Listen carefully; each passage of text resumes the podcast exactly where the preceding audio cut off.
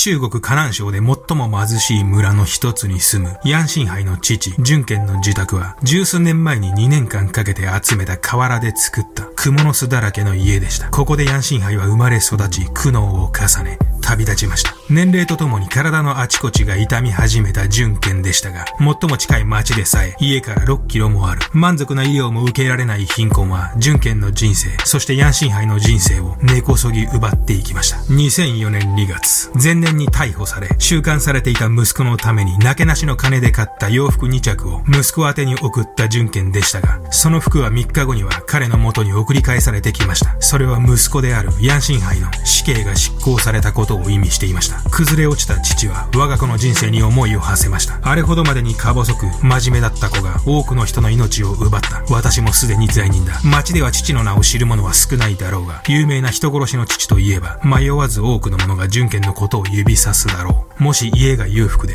もし息子の人生を少しでも助けてくれる人間が近くにいたのなら、息子は希代の連続殺人鬼にならずに済んだのだろうか。ヤンシンハイ。2000年から2003年までの間に中国の4つの州で無差別かつ連続的に67名を殺害し、23名を強姦した男。ヤンシンハイが手にかけた犠牲者の数はアジアでは最も多く、彼の持つ闇は果てしなく深く、絶望に満ちていました。今日は中国史上最悪の連続殺人鬼、ヤンシンハイにグロファイリングだ。眠れなくなっても知らないぜグロファイリングはご覧のグロファイラーのほか多くのグロファイラーたちによって支えられています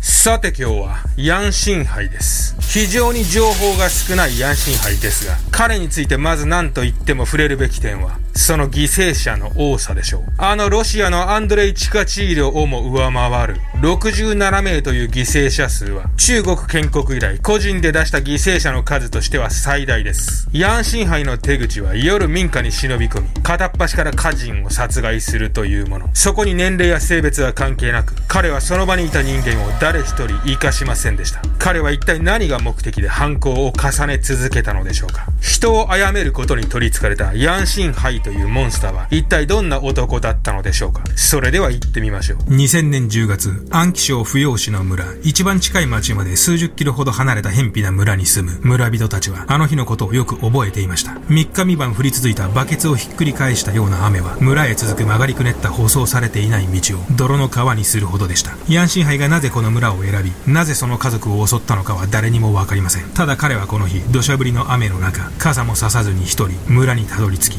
一家三人の寝込みを襲いました。犠牲者は62歳のチュー・ジュニングと彼女の孫娘である12歳と7歳の少女。3人は明け方変わり果てた姿で発見されました。地位のこめかみには鈍器のようなもので殴られた跡があり、そこは大きく陥没しており、頬はナイフでえぐられ、一部歯が露出した状態でした。7歳のユーシーは縄のようなもので絞殺され、12歳のズーハンは全裸状態で頭が陥没し、その遺体からは死後に犯人によって性的暴行を加えられた跡も確認できました。低い土壁を乗り越え、庭へ侵入し、家に押し入り、殺戮する。ヤンシンハイの犯行は手当たり次第方法や凶器を選ばず行われました。時には庭先にあった斧を使い、時にはハンマーを使い、ハサミ、レンガなど、現場にあるもので、とにかく攻撃を加え、殺害する。ヤンシンハイが犯行時に好んで使用していた、柄の部分が木でできた八角のハンマーは、今でもその地域に住む村人たちを震え上がらせると言います。この点につき、ヤンシンハイの多くの犠牲者が鈍器で殺害されている点を捉え、それこそ彼が、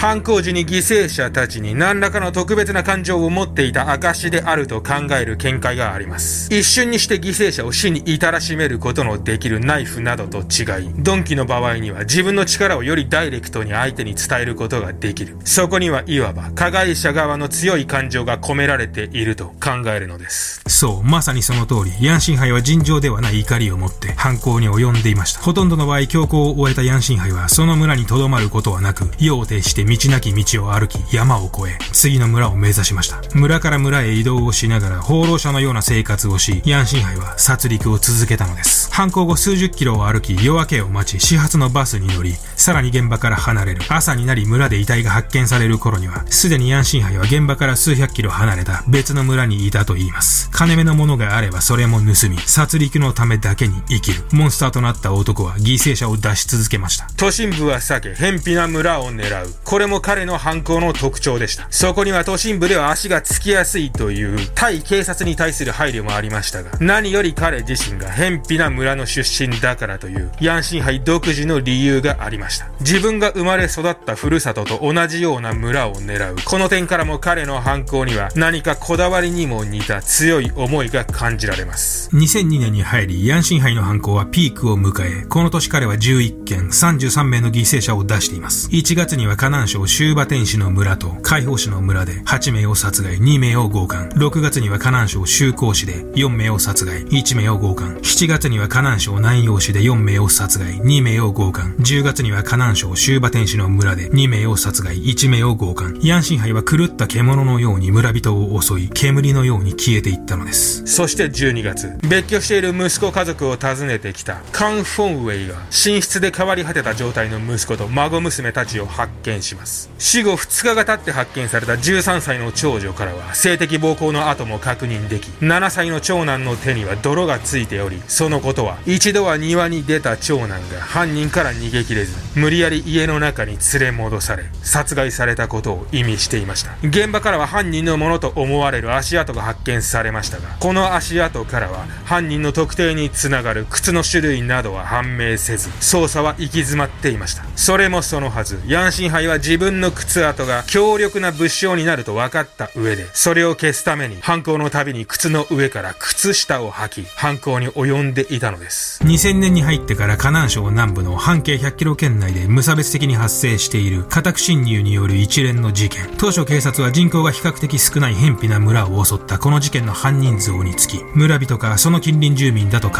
え、彼らを対象として徹底的に捜査を開始しました。近隣の村も含め、村人全員の血液サンルが集められ、各家庭には紙とペンを配り、不審者を見かけたらすぐに通報するようにとの対応が取られ、犯人逮捕につながる情報には10万元の懸賞金もかけられましたが、成果は全く出ていませんでした。現場から犯人のものと思わしき指紋が発見された際には、警察は現場から5キロ圏内にある5つの町、56の村で4816人を対象に指紋調査を行いましたが、捜査は依然空振りのまま、時間だけが過ぎていきました。外部からわざわざ偏僻な村にやってきて、見ず知らずの人間を襲い、一晩で100キロ以上も移動する。そんなモンスターのような犯人像を警察は描けていませんでした。一般的に連続殺人犯の捜査は、その犯行地域が広ければ広いほど難航します。テッド・バンディが6つの州で4年にもわたり犯行を続け、ヘンリー・ルーカスがアメリカ全土にわたって10年以上も殺人行脚を続けられたのは、彼らが複数の州をまたいで犯行に及んでいたからでした。ヤンシンハイも犯行後そこに留まることはせず、できるだけ現場から離れ、広い範囲で殺戮を行うことによって、捜査網からうまく逃れていたのです。しかしここで我々は最大の疑問に行き着くことになります。ヤンシンハイは一体何のために、雨に打たれようが、泥にまみれようが、ひたすらに歩き、闇に紛れ、殺戮を続けたのでしょうか？なぜ彼はそこまでして村人たちを襲ったのでしょうか？逮捕後ヤンシンハイは警察には何よりも感謝していると述べています。一体その真意は何だったのでしょう？ヤンシンハイの過去を見てみましょう。ヤンシンハイの幼少期には両親からの虐待やルックスを原因とする人付き合いでの挫折など欧米のシリアルキラーに見られるようなトラウマ的な何かがあったわけではありません。しかしヤンシンハイの人生につきまとい、彼から全てを取り上げたものがたった一つだけありました。貧困。それがヤンシンハイをモンスターに変えた原因だったのです。1968年、河南省の貧しい農民の家に生まれたヤンシンハイは、幼い頃から村では評判の品行方正な子供でした。頭の良い、素直で優しい性格のヤンシンハイは、学校でいじめにあった時でさえも、文句の一つも言わず、教師からも好かれていました。勉強が好きで、よく勉強をし、放課後にはできるだけ家の仕事を手伝う。そんな絵に描いたようないい子が幼いヤンシンハイ少年でした。またヤンシンハイは絵がとても上手く、特に彼が描く虎の絵は村でも評判であり、正月にはその絵を求めて家の前に行列ができるほどだったと言います。しかしそんなヤンシンハイの家は廃材でできた家であり、両親は6人兄弟を食べさせるのに精一杯で、彼は幼少期、両親に服を買ってもらったことなどなく、洋服は常に兄弟のお下がりを縫い合わせ、交代で着るような生活を送っていました。もっともそんな生活でも彼は自分の置かれた状況に悲観することなく、何としてでも自分の未来を変えるんだと、ひたすらに勉強に打ち込み、高校に進学します。ヤンシンハイの住む村で、この時代高校まで進学できたのは彼だけだったと言います。ここまでであれば、ヤンシンハイの人生は、自分が置かれた不遇な環境をものともせず、必死に勉強をして人生を変えることに成功した、何か歴史に名を残した偉人の人生かのようです。しかしヤンシンハイは悪魔になってしまった。彼の人生に暗雲が立ち込めるのは、彼が必死に掴み取った高校時代からでした。高校に通い始めたヤンシンハイでしたが、その学費の捻出については、彼の家族を悩ませる大きな問題でした。父が何とかかき集めることができたのは、1年分の学費のみでした。2年になったら学費はどうするのか。さらにヤンシンハイの自尊心を最も傷つけたのは、学校でのランチの時間でした。金がなく、学食を食べることができないヤンシンハイは、昼休みになると山に行き、山菜を見つけ、それを食べていたと言います。極度の貧困によって、ヤンシンハイは次第に自信をなくし、口数も少なくなり、一日中うつむきながら過ごすことが増え、その性格も次第に内向的になっていきました。と同時に、彼の心の中では、金がない自分の家、特に父に対する不満が蓄積していき、勉強して自分の人生を変えたいと強く願う情熱は、その熱量を持ったまま、だんだんと父に対する怒りに変わっていったのです。劣等感、無力感、不満、恨み、様々な負の感情が、ヤンシンハイの精神世界の中で、その存在を大きくしていきました。自分は常に劣っている。周りは軽蔑の目で俺を見ているんだ。なぜ俺だけがこんな惨めな思いをしているんだ。空腹と不安で勉強も手につかない。高校2年になると、いよいよ学費が払えなくなり、彼は学校を辞めることになります。自宅への帰り道、ヤンシンハイはこれまでの自分の人生と、これからの自分の人生について、思いを巡らせました。もう勉強はやめだ。これ以上勉強をすることはできない。その後家を出たヤンシンハイは、炭鉱での出稼ぎ労働や、レストランなどで働き、金を稼ぐことに執念を抱きながら、労働をするようになります。勉強がダメなら自分で働いて道を切り開くんだ。そう考え、必死に働きました。しかし社会は常に残酷で、まだ若く田舎出身の青年は、それに抗う術を持ち合わせていませんでした。何かと理由をつけては、働いた分の給料を払わない雇用主、加えて慣れない職場での人付き合い、神経をすり減らし、働く日々に常に苛立ち、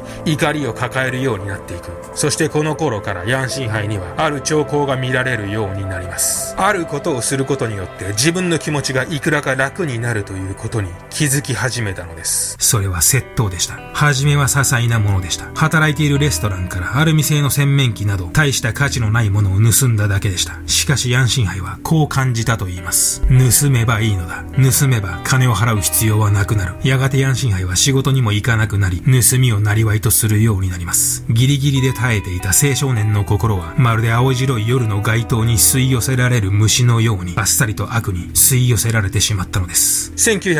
1988年、ヤンシンハイ20歳の頃、彼は窃盗の罪で捕まり、2年間収監された後、さらにスリを行ったとして1年間収監されます。この時、息子逮捕の一報を受け、駆けつけた父が見た、ヤンシンハイの姿が、父が最後に目にしたモンスターになる前の息子の姿だったと言います。必死に頑張っていた息子はすでにそこにはいませんでした。もっともまだこの時点では、彼は人間として最後の最後のギリギリの部分で踏みとどまっていたのも事実です。彼にはまだこの時点では後戻りのための黄金の橋はあったのです。それがこの頃ヤンシンハイが付き合っていた恋人の存在でした。ヤンシンハイがスリで逮捕された時、この恋人はこう言ったと言います。出所を待っていますから、しっかり罪を償ってきてくださいと。彼はこの言葉を最後の希望として、出所後は真面目に自分の人生を取り戻そうと決意していたのです。1992年、ヤンシンハイは出所します。この1年、週間中ずっと夢見ていた出所の日、ヤンシンハイはすぐに恋人の元に駆けつけます。しかし世の中とは、なんと残酷なのでしょう。恋人の元に駆けつけた彼の目に飛び込んできたのは、あの日待っているからと約束してくれたかつての恋人が、花嫁衣装に身を包み、結婚式を挙げている姿だったのです。すべてが音を立てて、崩れ去りました。この日、ヤンシンハイは人生に絶望し、全世界から拒否され、全てを失いました。それ以降ヤンシンハイは放浪の旅を続け4年後の1996年に強姦未遂の罪で5年の実刑判決を受け2000年に早期釈放されます。2000年に出所する頃にはすでにヤンシンハイは別人になっていました。恐ろしくひねくれた感情と今にも爆発しそうな怒りを抱き自分を裏切ったかつての恋人や自分が生まれ育った村貧困に対して恨みを募らせ自分の人生を奪っていった社会に復讐しようと決意していたのです。あの日虎の絵を描いていた。聡明な少年はもうそこにはいませんでした。そこには絶望にまみれ、モンスターとなったヤンシンハイがいました。自分と同じように全ての人間を不幸にしたい、絶望を与えてやる。ヤンシンハイは2000年の9月に初めての犯行に及びますが、この時彼が感じた思いは、罪悪感や恐怖ではなく、他人の人生を踏みにじり支配することで自分の劣等感が癒されていく、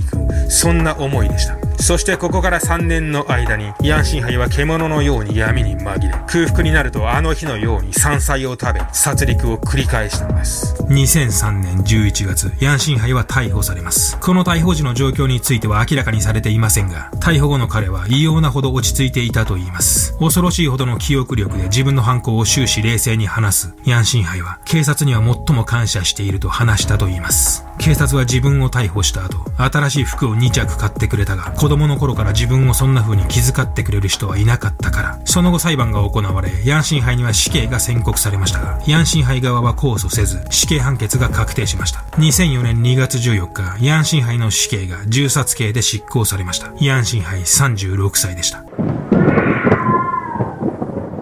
いかがだったでしょうか？ヤンシンハイの過去には大いに同情の余地がありますが彼のやったことは決して許されることではありません。絶望に次ぐ絶望の末にモンスターとなってしまったヤンシンハイ彼がモンスターとなったのは全てが環境のせいではなく先天的な部分もあるかとは思います。それを環境のせいにするのは簡単ですがもっと苛烈な環境下でも歯を食いしばり懸命に生きている人たちがいるということを忘れてはなりません。闇落ちするのは簡単です。いつだって壊すことは簡単です。じゃあ今日はこの辺